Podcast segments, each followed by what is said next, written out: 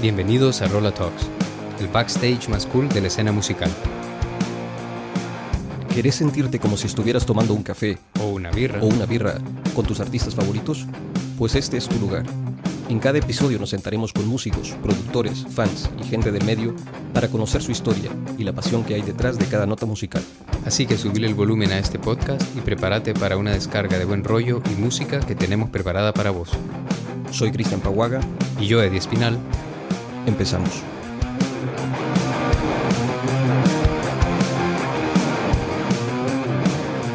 ves el estadio, todo, o sea, cantando hielo y está todo amarillo.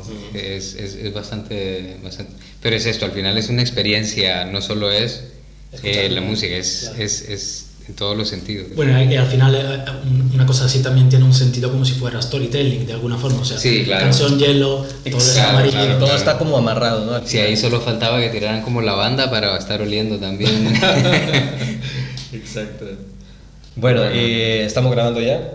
Ya estamos ¿verdad? grabando. Ok, pues nada, vamos a... Sí. porque ya, habíamos, ya llevamos como, la gente no sabe, pero llevamos como tres horas de podcast ahí, vamos hablando aquí antes de encender las cámaras, que güey, hay que encender las cámaras, por cierto. Sí. ¿no? Bueno, es que tenemos que decir que estaba la construcción Sí, en aquel lado. Sí, hemos tenido ahí un problema, que hay una construcción, un poco de ruido, pero bueno, ya está todo, parece que se ha solucionado. así que, así que muy bien. Vamos a dar la bienvenida a este nuevo episodio eh, con un nuevo invitado. Nosotros empezamos siempre el podcast haciendo una, una pregunta. ¿Quién es Francesco?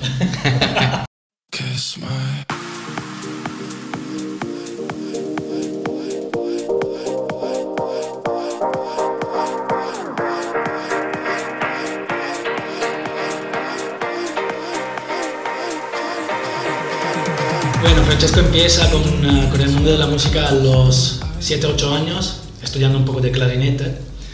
Y luego, pero eh, dejo el clarinete y empiezo a los 14-15 a tocar la batería. Y ahí empezó como una de las experiencias más importantes de, de mi vida ¿eh? desde el punto de vista musical. Tocando en una banda punk hardcore, al principio era punk en plan Sex Pistols, Exploited, un poco lo típico y luego eh, ha sido evolucionando como hacía eh, más el hardcore melódico californiano como NoFX, Le Wagon, hasta llegar a lo largo de siete años más o menos, hasta llegar a eh, moshcore, metalcore, algo un poco más duro. Luego me encontré en el 2009 en Canarias, en Las Palmas, y ahí llevaba como unos cuantos años de experiencia eh, en Italia escuchando reggae, dancehall, y en el sur de Italia teníamos una cultura bastante fuerte, eh, muy fuerte en toda Europa en realidad se conocía eso, y entonces había... eh, tenía esa cuando, cuando llegué a Canarias me enteré que en la, en la isla, más que en la, en la península, aún estaban como escuchando cosas más foundation roots como Bob Marley, Peter Tosh, Gregory Isaacs, cosas más viejas que están súper bien, pero habían otras cosas también, estamos hablando del 2009. Y entonces ahí empecé a pinchar. Por, por mi primera vez puse mis manos en un controlador MIDI y empecé a pinchar y descubrí como este, este mundo que, que me encantó. Esta experiencia tardó un año hasta que luego paré otra vez. Volví a Italia y no sabía qué hacer. Y un día eh, unos amigos me dijeron básicamente que querían empezar como a, a organizar eventos en el sur de Italia. Y, y fue curioso porque habían escuchado una canción que, que, eh, se le había quedado en la cabeza y es como uno de esos momentos, no sé si a vosotros os ha pasado nunca, de un día escuchar algo que es completamente nuevo, que nunca lo habíais escuchado y la reacción es como, ¿qué es eso? O sea, Sí. eso es Que cambia la vida. que te cambia totalmente. Y eh, cuando me contaron eso, me había pasado lo mismo estando solo. Yo vivía en el norte y ellos se habían quedado en el sur. Y, y- y la canción era una canción de un artista americano que se llama Skrillex. Y la canción es como una de sus primeras canciones dubstep, puro dubstep, Scary Monsters and Nice Brides, que tuvo como mucho éxito en ese momento. Y, y era curiosa porque al final es muy dura y hay como estos sintetizadores que parecen como monstruos que están gritando, pero al mismo tiempo como en la parte final de la canción el artista dice que, eh, amigo, yo también soy un cobarde, que no tengas miedo y sigues, o sea, el, el verdadero hombre que tiene coraje no es lo que nunca tiene miedo, sino que... eh, lo que afronta el miedo. Y era curioso porque había como este contraste con la música que era muy fuerte y estaba hablando de un tema que está estereotipizado como eh, al revés, o sea, que el hombre... Como vulnerable, ¿no? Claro, ¿no?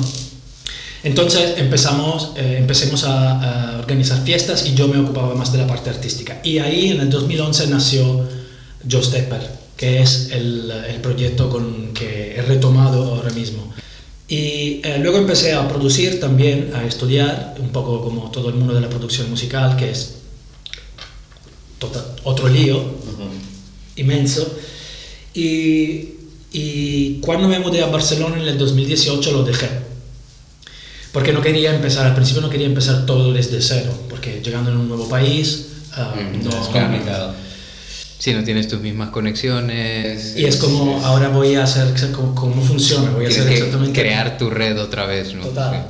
Y también no, no quieres pasar la, las mismas cosas, porque ahora Yeah. la historia se ha hecho bastante, la he hecho bastante corta, pero hay todo un, un lío, unos problemas que hay que afrontar a lo largo de todos estos 20 años, que es toda la frustración que hay cuando estás organizando un evento y no hay nadie, cuando eh, la instrumentación no, no funciona, cuando no te quieren pagar o, o lo estábamos, lo estábamos Sí, hablando sí. antes, o tienes que pagar tú. Es como esos documentales, ¿no? Que a veces ves de alguien famoso y te cuentan como...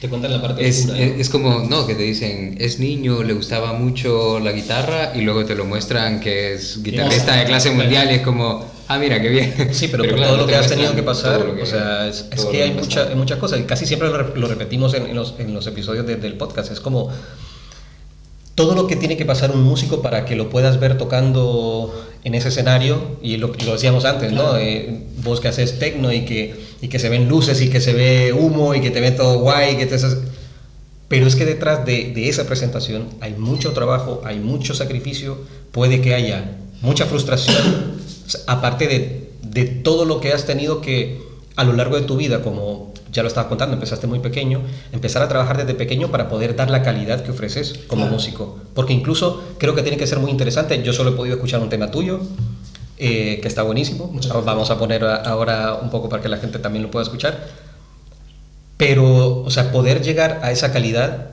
aparte que también, por lo que veo, es como has pasado también por tantos géneros musicales.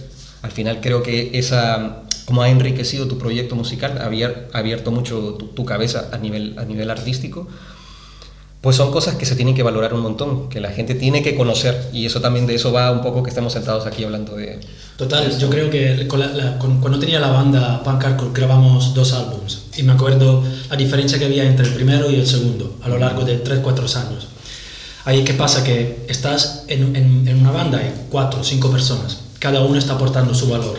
Entonces, aunque algo, alguien tenga... mm, mm, mm, siempre se, como, como lo explico, se va a coger lo más bueno que cada uno puede ofrecer para que al final salga un, un producto, una creación musical que funcione. Y luego detrás hay, esta ha sido mi experiencia y es mi opinión al menos, y luego detrás hay un, un ingeniero audio que te ayuda en producir algo que suene de forma eh, profesional.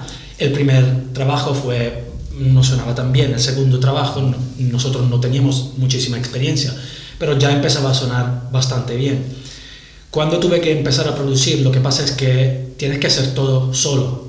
Ahora, sobre todo ahora en el 2020 o también en el 2015.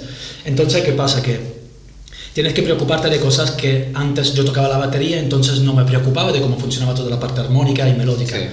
Y tampoco sabía como muchas cosas que solo pertenecen a ese, a ese mundo, cómo tienen que conectar, como una guitarra, como, como una, una partitura de guitarra, cómo funciona bien con una de, de piano, con una voz, por ejemplo, con un sintetizador.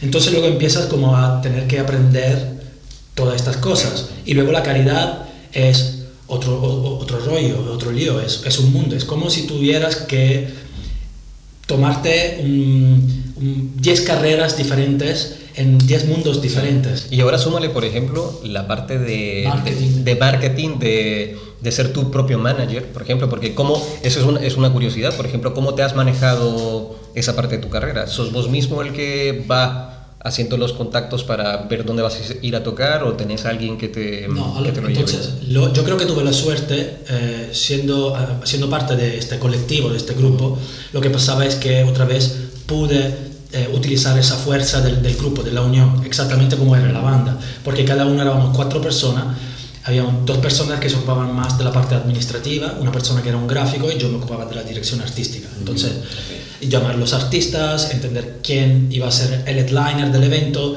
y también abrir el, el concierto o cerrarlo. Entonces, esto me dio una um, visibilidad porque cada vez había mucha gente que quería ver el, el- el artista y luego también cuando el arti- no había ningún artista famoso, pero ya la gente se acordaba y entonces quería venir igualmente a escucharme porque eh, ya había establecido una conexión de alguna forma. Y entonces eso me ayudó mucho. Luego a lo largo del tiempo empecé a entender también por mis estudios personales, cosas que quise eh, aprofundizar, el, el- todo el mundo del marketing digital. Porque al final estamos viviendo en una, en una época que es totalmente digital y a- aunque yo esté, eh, crea mm, que es muy importante el networking físico. Claro. O sea, sigue siendo la cosa que funciona más de todas, pero aún creo que hace falta conocer todas las herramientas digitales, el Internet y las redes sociales, cómo se tienen que utilizar. Entonces empecé también a explorar ese, ese mundo y, y lo, lo utilicé al principio y entonces esta ha sido la forma con la cual las cosas funcionaron y em, tomó tiempo porque al final no es algo que donde puedes ver los efectos inmediatamente.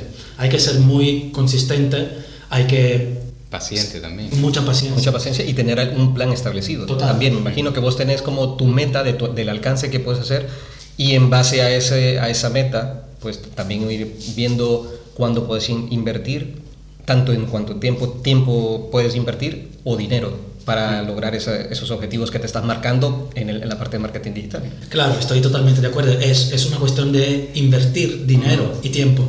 Y al final, si no quieres invertir dinero, vas a invertir más tiempo. Más tiempo, Es como Sí, sí. en- inversamente En un proporcional. balance como en todo. Sí. Y es, Y- un, es un tema bastante recurrente este, eh, con los músicos que nos sentamos a platicar es, eh, son managers, son productores, son eh, expertos en redes sociales, Son o sea, fotógrafos, son ¿no? O sea, fotógrafos. terminas eh, haciendo es que el, el artista, sí. sí, el- como artista tienes que hacer de todo.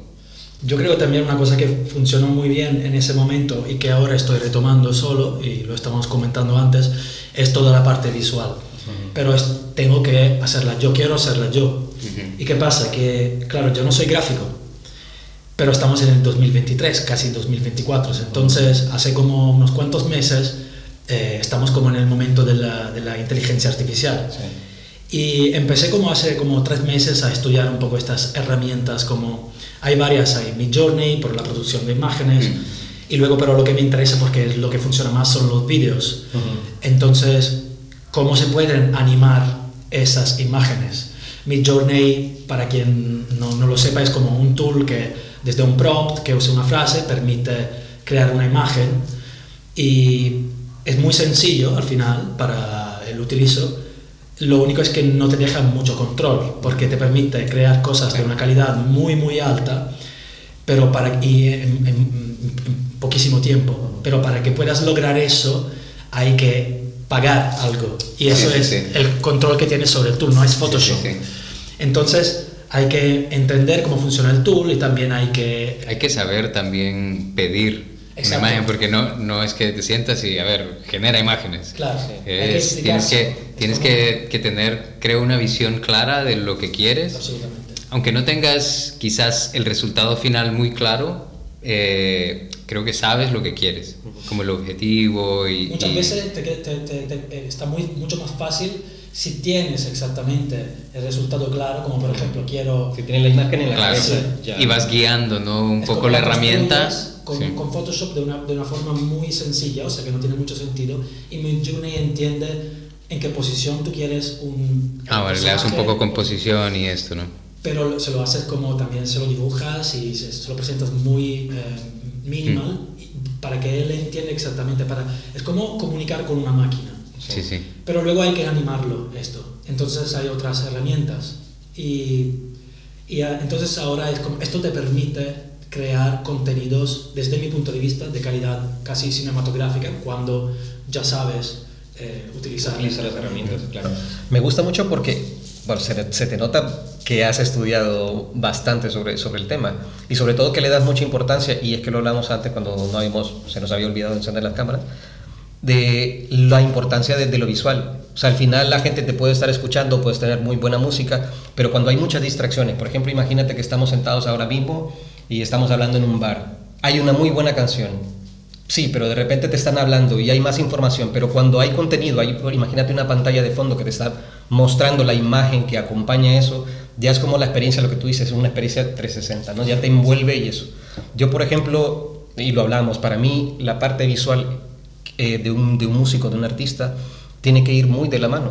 Es como, imagínate, sobre todo para los artistas independientes o artistas emergentes que la gente todavía no, tiene, no ha tenido oportunidad de escucharlos. Imagínate tú, que tú entras en una tienda de música donde venden vinilos.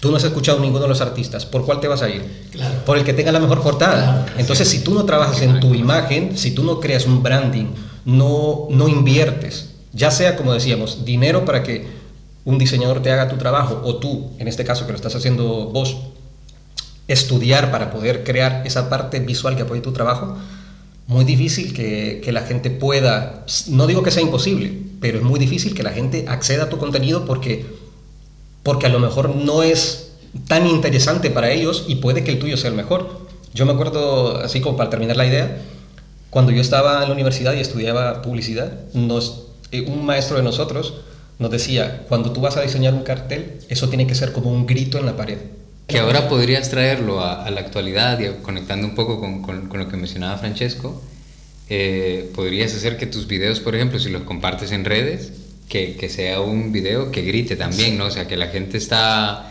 pasando, pasando, pasando y que de repente haya uno que lo, con el que conecta. Exacto, y es lo que pasa, porque cuando vos estás, lo, lo, lo hablamos también, la inmediatez y la... Y, el poco tiempo de atención que prestamos al contenido. Mm. Es como tú empiezas a hacer scroll en el teléfono, estás en cualquiera de las aplicaciones que utilices y de repente, claro, es esas imágenes que tú tienes que hacer tienen que ser tan impactantes para que te haga, uy, y si se la pasó, que regrese. Claro. Mm. Y yo creo que en este tema también eh, cabe mencionar que hay artistas, se me viene a la mente, por ejemplo, Mac DeMarco, que fue uno como de los primeros artistas así indie que llegó así como a ganar una popularidad muy, muy grande. Eh, y si, si, tú vas a sus fotos, por ejemplo, de perfil en, en Spotify o cualquiera de estas de, de, donde tiene su música, su, su, foto de portada no es una foto de estudio con un fotógrafo profesional, eh, eh, es él con, con, una mascarilla rosa que se en, el, en un baño público o a saber dónde con el, con, con el móvil. Sí, eh, entonces tú dices, tú dices no, que no, se, no se lo ha trabajado mucho, pero, pero a eso es a lo que voy, que eh, puede que no se vea como que hay trabajo de, detrás de eso, pero es como parte de su imagen y su branding, todo eso. Eh, puede que, no sea, que él no sea muy consciente, que yo lo dudo, que, que, que, esa es su imagen, ¿no? Ese, ese como descuidado, sí. como más, relaja comillas, más relajado, ¿no? Muy... Pero al final es, es, es, es, también su marca.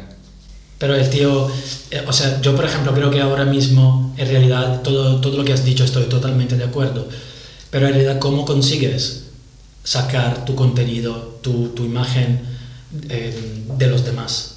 Porque eh, hay así tanta competición que es imposible. Luego al final lo que pasa es que si, si, lo comparamos con la producción de contenidos en general, se pasa al otro extremo. O sea que la gente quiere hacer, está capaz de hacer de todo para que pueda obtener tu atención. Claro.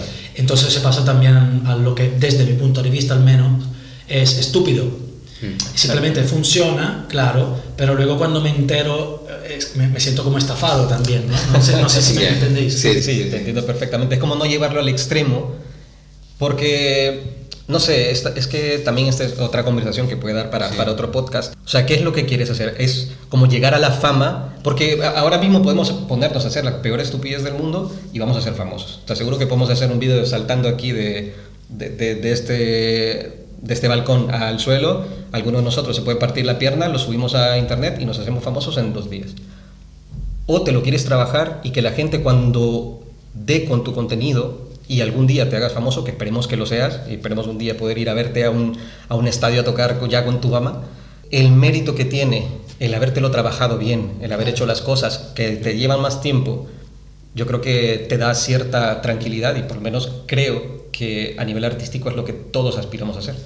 Y yo creo también que al final, hablando de este, del tema visual, ¿no?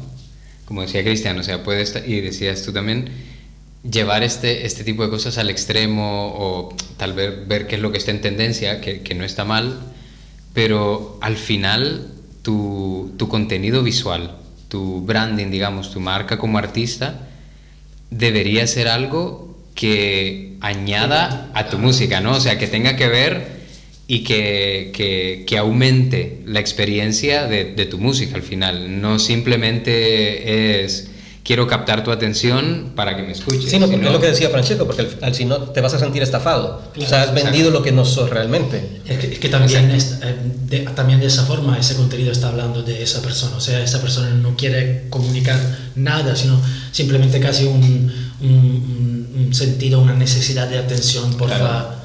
Es como decir, hey, estoy aquí, claro. ¿qué me vas a contar? No, no tengo nada que decir. Y por, si quisiera contestar a la pregunta de antes, claro, la respuesta sería ser exitoso. Yo creo que hay varias cosas aquí que juegan. Pero aparte de eso, tengo una teoría sobre lo que me estabas diciendo tú, que no es mía en realidad, la leí cuando era mucho más pequeño y, y me impactó, tiene mucho sentido. Yo no creo que, a mí no me gustaría ser, y te lo digo sinceramente, no me gustaría ser famoso o popular, porque al final te das cuenta que eh, esto te afecta, así como te afecta de forma aparentemente positiva al principio, te va a afectar de forma negativa y te va a chocar de forma muy fuerte después.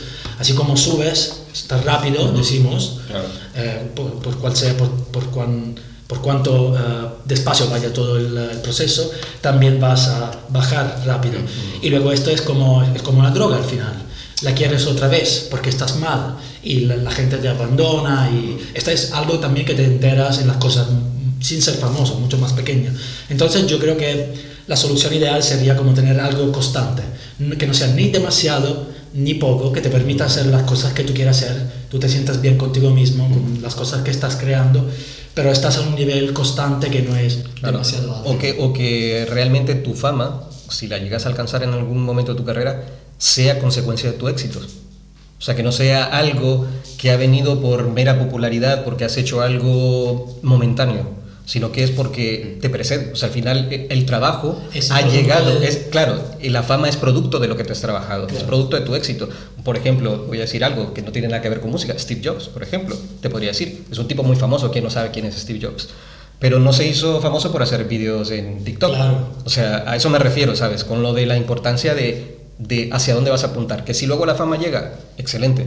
Yo creo que al final también, como, como artistas, más que la fama, el éxito viene dictado un poco por que la gente que te conozca conecte con tu música. O sea, que, que llegues, o sea, que tu música los toque de una manera más profunda, ¿no? No que sea simplemente música de fondo mientras estoy haciendo cualquier otra cosa, sino que tu música les deje realmente algo.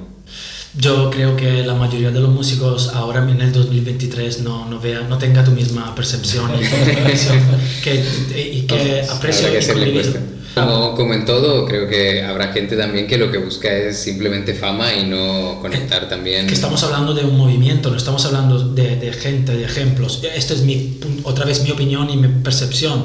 O el, Muy válida. Los reggaetoneros, claro, hay, hay excepciones. Hay artistas que, yo te digo, por ejemplo, un Bad Bunny a mí me encanta y para mí quiere comunicar. Uh -huh. Viene de una cultura, tiene una cultura suya y nos va a comunicar el mismo mensaje que, por ejemplo, te quiere comunicar un, un rockero, claro. Y también yo creo que un, una cosa importante de la música sea que no hay música fea, esto es mi, lo que pienso. Uh -huh. Hay a lo mejor canciones feas o hay art, art, artistas feos, o sea que no, que no, que no producen buena música. Pero esto no significa que, eh, por ejemplo, el reggaetón, porque hay mucha gente que eh, le, sí, sí. Le, le, habla mal de eso, sea un malo género. Yo, yo no creo, porque no. al final es como si, si empiezas a entender la cultura que hay detrás de ese género, es una evolución de la dancehall. y tiene, es, es un mundo de, eh, de, de los Cari Caribbean, eh, no sé decirlo en Sí, español.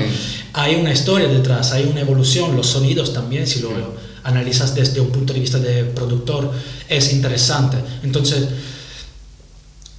es, ah, me he ido por otra... No, pero lo que mencionas yo creo que se da no solamente en, en estos géneros, quizás sea el género en el que más lo vemos, porque es uno de los géneros más populares actualmente.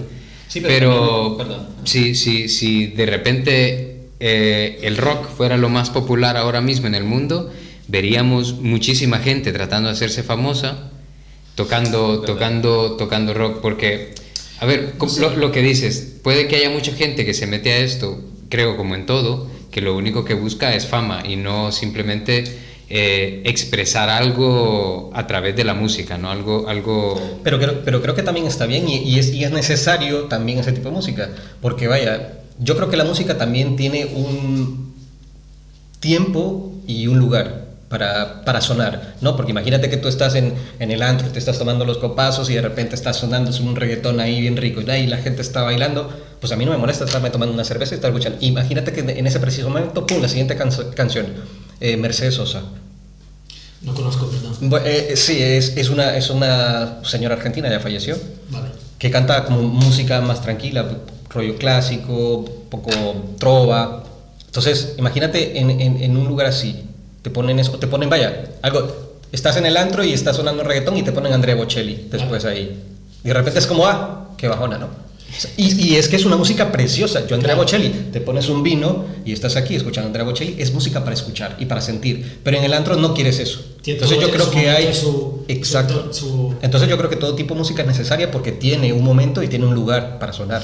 Al final yo, yo te preguntaría para ti cuál es el, el, el- el objetivo último de la música. Yo creo que es como cualquier otro arte, ¿no? Es, es, es muy difícil decir que tenga un objetivo porque puede ser algo muy personal. O sea, desde el punto de vista del artista, puedes querer transmitir un mensaje, puedes querer hacer algo hermoso eh, que, no, que no necesariamente tiene que tener un mensaje. Yo al, yo al hilo de, de lo que estaba diciendo, para mí es acompañar. Acompañarte como en, en- en los diferentes momentos y estados de tu vida. Es, está- estoy con mis amigos, pues la música me ayuda a, a- a generar esa diversión.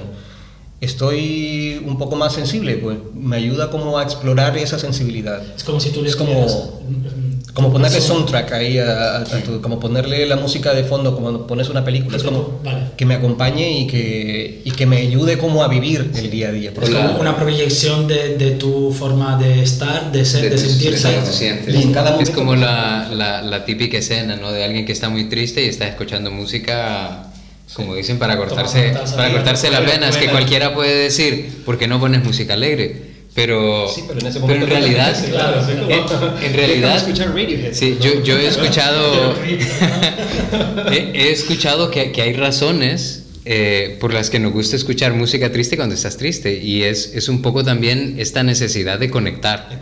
Es cuando tú escuchas música triste, te sientes un poco acompañado, digámoslo, porque dices, ah, no solo yo estoy pasando por esto o he pasado por esto. Es como mirror. alguien más ha pasado por esto y, y fue, lo puso de una manera muy articulada y lo hizo una canción preciosísima que ahora estoy escuchando y me siento acompañado.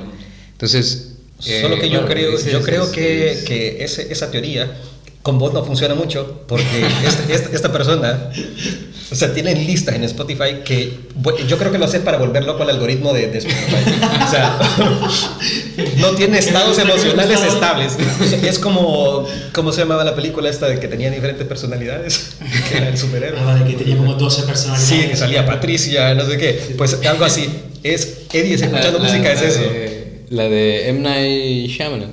Sí. Bueno, estoy diciendo mal el nombre seguro, pero, pero sí. creo que es Split, ¿no? Sí, Sí, sí, sí, Split, sí, sí, sí. Split. Exacto. Pues es como Eddie, es como ese, ese man eh, escuchando música. Y pasa de una a la otra. como Pero de cosas totalmente. Sí, sí, un reggaetón y luego te está sonando como metal, pero pesado. A ver si No, tengo, no te- te tengo, tengo un abanico de gusto bastante, bastante extenso, sí. Lo admito.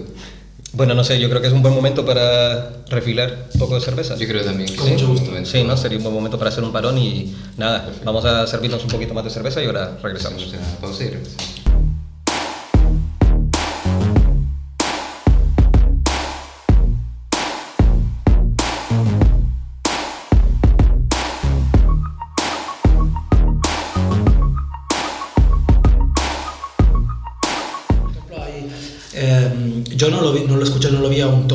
Ahí está una parte muy interesante que vi donde él básicamente explica que hay una canción en particular, no sé, no sé deciros exactamente por qué, porque no he visto todo el, el episodio, pero hay esta canción que em, estudios han demostrado que puede bajar hasta el 65% tu ansiedad. ¿Cómo lo logra? No lo sé. Pero cuando yo vi esa, esa, ese vídeo, era un short, estaba muy, tenía mucha ansiedad en ese momento. Entonces digo, bueno, ¿sabes qué? Lo voy a intentar. Y se llama, el, el, el artista se llama Marconi Union, creo, que no sé si es un artista solo o es un grupo. Y es música ambient.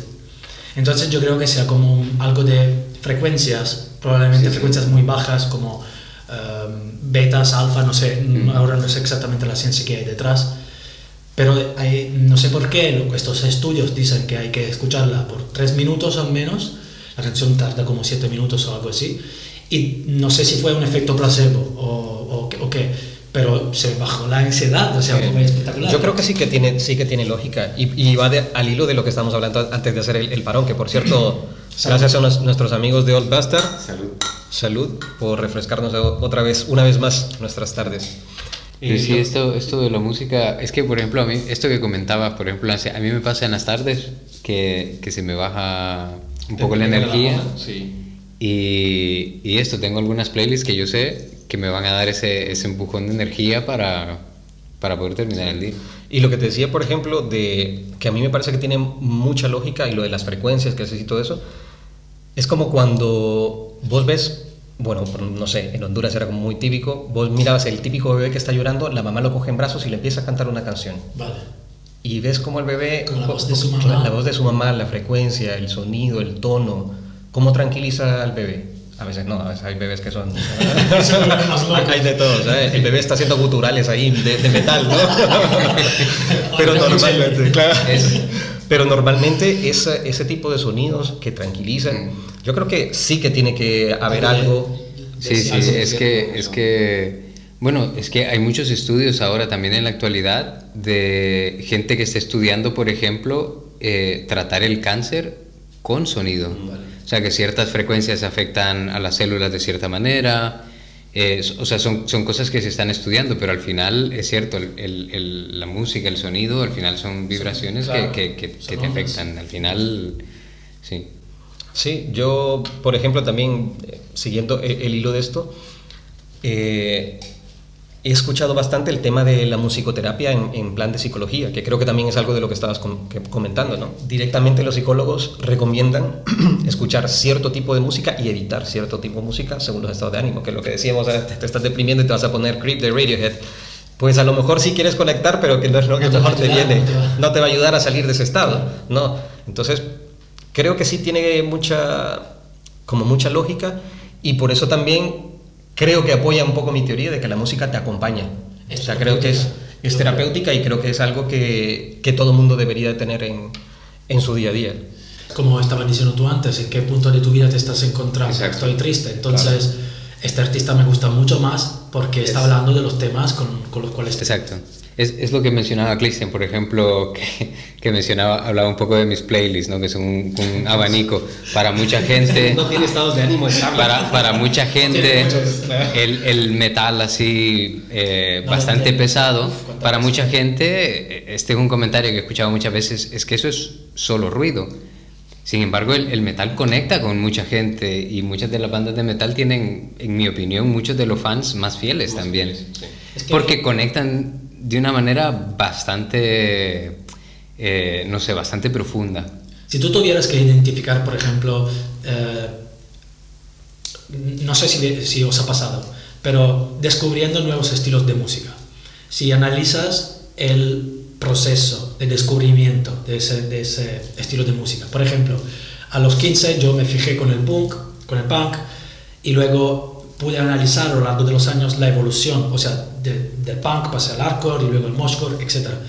Y luego mm, me fascinan cosas diferentes, entonces pasé al reggae dancehall y vi mis gustos cómo iban cambiando a lo largo de los años, y lo mismo con la música electrónica. Entonces mi pregunta es, ¿eso os ha pasado a vosotros también? Y que si tuvieras que identificar un, un proceso de evolución, ¿cómo, ¿cómo lo describirías? Yo tengo una idea y te la voy a decir después. Mm. des- de- decir después. Sien- Siento que estoy en, en un podcast. ¿no? sí, no, no Qué buena tienes pregunta. que presentar tu podcast.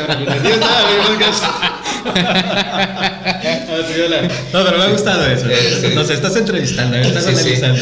Creo que sea. Sí, sí, yo, yo, yo creo que, que, que sí, que toda la gente que disfruta de la música en algún momento sus gustos van, van cambiando, así como vamos cambiando como personas, ¿no?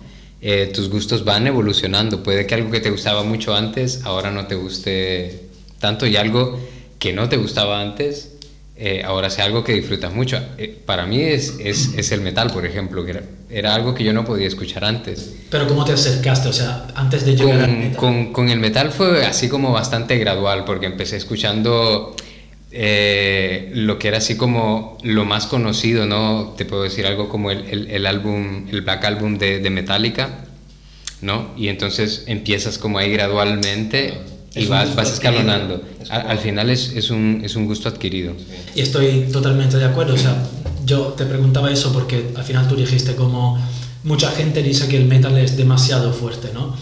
Es que o todo suena igual. Eso también es muy común.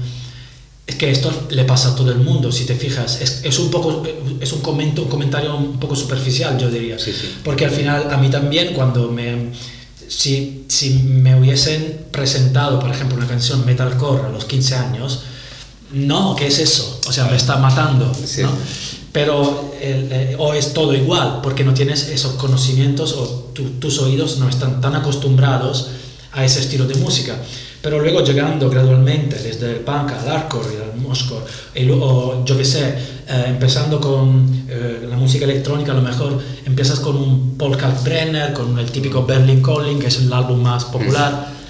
Pero si, te, si, si empiezas a escuchar, yo qué sé, Ellen Alien, algo tecno muy fuerte, te parece todo igual, es boom, boom, boom, boom. Pero gradualmente, entonces eso te permite descubrir más, crear una conexión y también lo de la conexión con, con el artista y entender las, eh, las diferencias. El tecno no es solo uno, hay 10.000 tipos Sí. diferentes de, de tecno, lo mismo con cualquier estilo de música, ¿no? Sí, yo por, por ejemplo pienso también que hay momentos en los que cierta música incluso te podía gustar y luego pierdes el gusto por eso. O sea, que te pasa también como a la inversa, ¿no? Pero que, que pierdas totalmente el gusto, o sea que... Bueno, a lo mejor no totalmente. Es que estoy intentando... Bueno, yo por ejemplo, cuando yo empecé la música, bueno, yo empecé muy pequeño cantando en coros, coros de esto de cámara, o sea, todos con togas y cantando canciones eh, así raros. Y luego pasé a un grupo que tocaba salsa. Ok. O sea, yo empecé, o sea, la gente que, que, no, me- que no me conoce yo en ese, en ese entonces, es como, pero si vos sos muy rockero, y yo sí, Un pero día yo, pero, vídeos de ojalá y no. Ahora pondremos el... No. Por suerte no existían eh, los móviles en ese, en ese entonces. Pe- no, pero, pero por Sí, ejemplo... porque era con coreografía y todo. Sí, el- no, era, era ridículo completamente, así con, con chalecos, vestidos así, bailando y todo. Pero ¿cu- ¿de cuántos años, cuántos años tenías? No sé, a lo mejor 12, 13 años, sí, estaba pequeño. Pero fue una cosa de que después de hacerlo tanto tiempo y de ir creciendo, de empezar a escuchar el rock y decir, oh, esto es lo mío, ¿Te identificas? me identifiqué más con eso y ya no me gustaba lo otro. Incluso porque este era un grupo de- del, del instituto donde, donde estudié y era como ya casi que lo tenía que hacer por obligación. O sea, bueno, yo por obligación y tenía como cierto beneficio. Me saltaba los exámenes de música por, por pertenecer ahí. Pero luego es como que volvió a conectar conmigo más adelante. O sea, sí es verdad que le perdí el gusto en el trayecto porque me fui por otros lados, pero es como ahora una salsa, yo te escucho una salsa ahora y es como, ¡guau, qué bonito! Es más, eh, yo después, un tiempo que hicimos un parón con el grupo que, que- que teníamos nosotros y yo hice un proyecto en paralelo.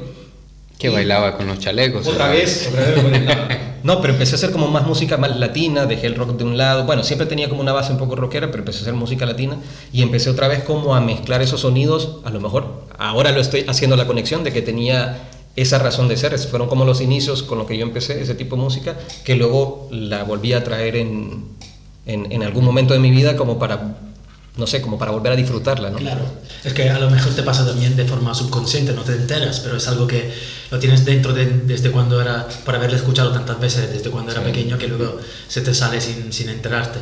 Esto es, por ejemplo, en, en- en mi experiencia en, en el sur de Italia, puedo hablar por el sur de Italia, mucha música latina eh, sobre todo hace unos cuantos años, no está muy bien vista, porque se, se conecta inmediatamente a un entorno que no es eh, cool, ¿vale? Claro.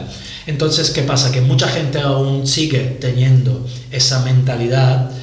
Entonces, cuando escucha algo que tiene una influencia latina, pero no te hablo de la influencia latina a nivel pop, porque eso ya se ha procesado, Es, es distinto, sí. pero más eh, popular, eso es, no es bueno, no es cool.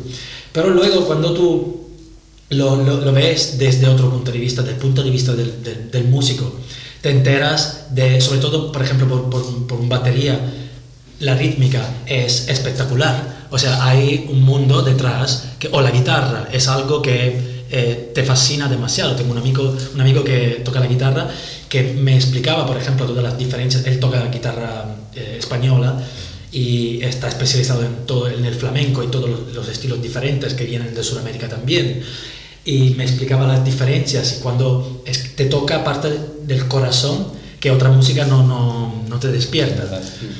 Sí, no, y, al- y al final el poder eh, como tener toda esa influencia o ese conocimiento, el haber disfrutado tanto tipo de música, es lo que hablábamos antes, es lo que te enriquece también a la hora de producir nueva música. que mucha gente no, no se entera que algo, pi- piensa inventarlo, muchos artistas piensan inventar algo, pero en realidad es que lo han escuchado de alguna forma sin enterarse, de forma totalmente Claro, se ha subconsciente. quedado- se ha y se ha quedado quedado. sí. Y luego, y eso, por ejemplo, pasa muchas veces que estás componiendo, estás escribiendo música y, y- y te, te, dis- te dan la culpa por haber copiado a alguien más. sí. Pero en realidad mucha gente cuando lo está haciendo no lo está haciendo a propósito. De manera consciente. Sí, Exacto, consciente. se le sale. Ahora que, me- que mencionas esto de, de sentarte a escribir música y, y retomando un poco lo que hablábamos de, de la parte visual ¿no? de, de- de un artista, eh, cuando tú te sientas a escribir música, ¿ya tenés una idea de la parte visual o es algo que viene al final del proceso? Em, no específico, nunca no, lo tengo súper claro desde el principio, pero tengo una idea muy em, general en donde quiero que vaya el sentido. Una cosa que es, eh, sé por cierto es que si no tengo eso, no, mm, no logro terminar la canción. O sea, me puede pasar, por ejemplo, que tenga una idea, que sea una, una armonía o que sea un, un beat, pero luego ahí se me para y no logro seguir. Tengo que darle como una ánima a esa canción. Me- eso, de eso me he enterado a lo largo de los años, al principio no, no lo sabía. Entonces, por ejemplo, también la, el, um, in- por ejemplo, en, en el proyecto, en, en la canción de ahora, Can't Stop, lo que pasa es que la visión que tengo es que no es más solo entretenimiento, como os decía que era antes, sino que es comunicación. Y la comunicación, comunicación como quiere ser. Quiere ser un, crear una conexión con el pasado. Antes buscaba mucho todo lo que era nuevo. Um, y esta es como una búsqueda un poco que eh, nunca termina. Ahora es como, con este proyecto al menos, Joe Stepper, eh, quiero crear como una nostalgia, una melancolía con los años 80. Claro, utilizando un sonido que es contemporáneo, pero que tiene algo que se conecte eh, a, ese periodo. Y entonces es muy importante también el aspecto visual. Entonces, ¿qué pasa? Que en, el- en el- en la cover, por ejemplo, hay, eh, desde mi punto de vista, o sea, espero, espero se entienda, que alguien pueda entenderlo, es eh, la idea nació de una película que es Forrest Gump. Entonces hay una escena de Forrest Gump donde él, eh, al principio eh, está con las piernas eh, sentado y hay una pluma que se le cae en los pies. Y el tío tiene los zapatos todos sucios, ¿no? Porque eh, eh, Forrest siempre iba corriendo. Sí, sí. Entonces quise, eh, ahí hay todo un significado. Entonces hay, la pluma lo que significa es como el, el ciclo, el bucle de, de la, de la vida. Porque luego cuando la peli termina, la pluma se va otra vez. Y la pluma lo que le pasa es que eh, no tiene piernas, no puede eh, eh, luchar, simplemente se deja llevar. Sí. Y él también lo que hacía era como correr. O sea, yo, yo voy. Hay una escena donde se pone a correr como por tres años y no para, ¿no? Sí, es sí, súper sí. loco. Muy buena película, por cierto. total. Mi película favorita. Y entonces en esa cover hay eh, un tío que está corriendo con unos zapatos. He intentado con la inteligencia artificial simularlos, que son los Reeboks Freestyle típicos de Back to the Future, no sé cómo se llama en español la película. eh, Vuelta al futuro, no sé. Sí, regreso al futuro. Regreso al futuro. así. Y luego al lado hay una, una pluma que está volando. Y es como otra vez, es como un empiezo, el empiezo otra vez de este proyecto después que se había parado, pero es también eh, como el, el- un ciclo, un bucle. Es empezar otra vez y luego para que se pueda crear otra vez, porque al final eh, te encuentras, aunque pares eh, y no produzcas más música o toques más música, al final después de unos cuantos años nuestras personalidades siempre se encuentran que quieren otra vez volver ahí. Sí, sí. Da igual si es por 10 personas, 1000 personas, es nu- nuestra forma de sentirnos como llenos, ¿no? Sí. Y entonces desde un punto de vista visual ahí está, sí, ahí está conexión y, y se quiere, y quiere volver a los años, un poco a los años 80 y, y, mm, a ver qué tal. Y ahí tengo esta conexión muy fuerte con las películas. Con, Esto es como, no soy fotógrafo, no soy experto en gráfica, pero he visto muchísimas películas. A mi hermana le encantaba el cine, ha estudiado cine, entonces ella me, dio, me dejó esta influencia muy fuerte. Y sobre todo las películas de esos años, las típicas de Spielberg, Zemeckis, toda- todas esas, te dejan como, son muy, eh, que te estimulan, te motivan. Entonces también la visión del proyecto ahora es como eh, comunicar también esa motivación. Es como mm, eh, en las letras también de la canción es como em, en- tampoco sé dónde voy, dónde vamos. eh, Lo mismo Sí, sí. debería ser por la, por, la, por la persona que lo está escuchando. Pero simplemente como Forrest, simplemente voy, ¿no? Es como... Me gusta que tenés bastante claro el, el- el concepto de, de tu proyecto. Es que Es como- cre- es- creo que sin eso, porque lo, lo- lo he pasado, lo he vivido, eh, me perdería. O sea, no, es como miraría, eh, después de, me ha pasado es como producir un tema y luego producir otro tema y no, no tenían nada que ver. Ya. No hay como un pattern, un patrón. Pues una, una conexión entre, entre ambos. Y, y- y dicho esto, bueno, porque estás, es- nos estás dejando ya con muchas ganas de, de escuchar, tu proyecto sale mañana. Y verlo. Y verlo. Y verlo Bueno, sobre todo. eh, hay, hay los, unos video teasers que ya publiqué por, eh, por, por Instagram. Ajá. Entonces os, o- o- os dejaré todos los enlaces. Y, y el- mañana sale en todas las plataformas digitales, Spotify, Apple Music y todo. Y es muy epic, es muy uplifting, es muy motivador. Es bastante bailable, es, es un electro house, eh, es, música electrónica influenciada un poco con este tema, tiene algo de pop también. No todo el proyecto quiere tener muchas influencias pop, pero el primero quería que fuera am, como, una, como un imán desde un cierto punto de vista y el pop funciona muy bien con esto. Claro. Vamos a, dej- a dejar los, los links en, en nuestras redes Vale, cuando muchas se emita el- el- el- para que la gente pueda disfrutar de, de este proyecto, porque la verdad que suena bastante bien. Bueno, nosotros hemos tenido oportunidad de escuchar tu, tu tema y, y la verdad que, bueno, no voy a decir más para que la gente vaya corriendo a, a verlo. Y, y nada, nos gustaría saber si, si tenés planes de presentaciones cercanas. De momento no. De momento no. Lo estoy, lo estoy trabajando. Estoy trabajando, estoy en una asociación en el Poblenou y estoy desarrollando mis, mi networking en, en España, en Barcelona. Sí, sí. Y o sea que también- solo vas a dejar a la gente con ganas de... de- Eso quiero. es Sí. un poco Bueno, a ver, de es que- Steve Jobs, Sí, eh, ah, es una sí. estrategia de marketing. sí. Pero imagino que es que también, así como tenés un, un- una visión muy clara para tu Total. música, imagino que para tus conciertos será igual. Que, Sí, que- sí, no que la, la parte visual será algo. Probablemente al principio no será tan fácil porque eh, la parte visual necesita Es- unas herramientas y Sí, que de una ocupan recursos. claro. Sí, bastante. Pero sí, sí, absolutamente. Muy bien, muy bien. Bueno, Pues Francesco, queremos darte las gracias A por, eh, por haberte acercado acá al set. Estamos muy contentos de haber platicado con vos, lo hemos pasado muy bien.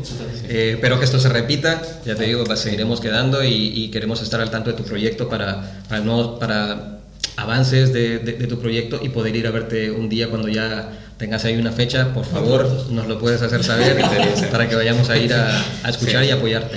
Vale, con mucho gusto. Muchas Y- gracias a vosotros. Antes de terminar, muy importante, eh, tenemos una dinámica que hacemos siempre al final de cada episodio y es pedirle al invitado que nos muestre cuál fue la última canción que escuchó.